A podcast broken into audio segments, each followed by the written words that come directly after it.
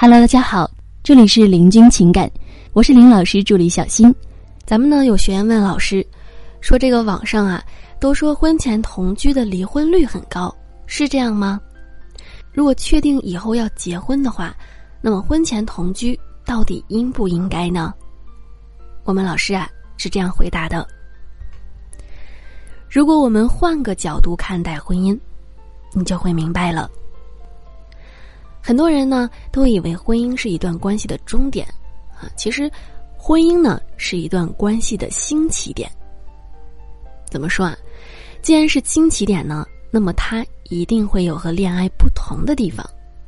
啊，既然说婚前同居了，那么婚后也是同居，那婚姻新在哪儿呢？如果没有这种新的东西在，那如何让对方让你去憧憬婚姻呢？既然婚前婚后是一个样的啊，那么谈恋爱就好啊，何必结婚呢？你说是不是？在这里呢，我们温馨提示一下，如果你也有情感问题，可以来加我们林老师微信：八七三零九五幺二九八七三零九五幺二九。好，我们继续来往下说，为什么大家都说婚前同居的离婚率会非常高，而婚后同居的离婚率低呢？家呀，还是这个家。人还是一样的人，那为啥这个离婚率就不一样呢？其实啊，很多人都搞错了，啊，虽然说人还是那个人，但是人已经不是那个人了。啊，听到这儿呢，是不是有点懵啊？其实啊，你的男友还是你的男友，但是说结婚后呢，和他结婚前的他已经是变得不一样了。一个男人要下定决心结婚，那么他至少心里已经很肯定，他需要承担责任了。家里的开支啊，他会去主动的承担，让这个家变得更好，也是他努力的方向。嗯，特别是当你怀孕了啊，他的第一反应呢是，我要承担起做爸爸的责任了。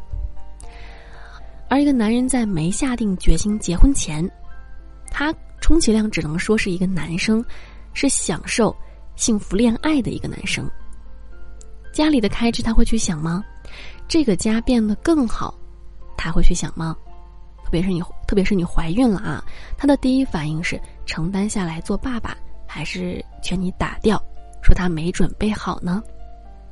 那你说，同样的一个人，他还是同一个人吗？所以啊，我们说，为什么婚前同居离婚率更高呢？因为。他还没有准备好承担责任，但是已经享受了婚姻带来的福利。这个时候啊，他就可以选择承担，也可以选择逃离。而婚后同居呢，离婚率之所以会低，是因为他准备好承担责任了。那么这时候呢，他会第一时间去承担责任，而不是想着逃离。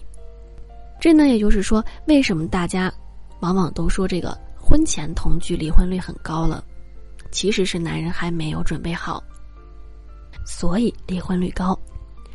如果你能够找到一个已经下定决心的男人，已经准备好的男人，那还是有可能不这样的。但是你要记住啊，只是说有可能，因为男人在没真正结婚之前，是可以随时改变自己的想法的。所以这个时候就需要你有很强的能力引导回来。如果你没有这个能力，那就结婚后再说，啊，让感情稳扎稳打一点。我们说，至少别去吃婚前同居的这个亏。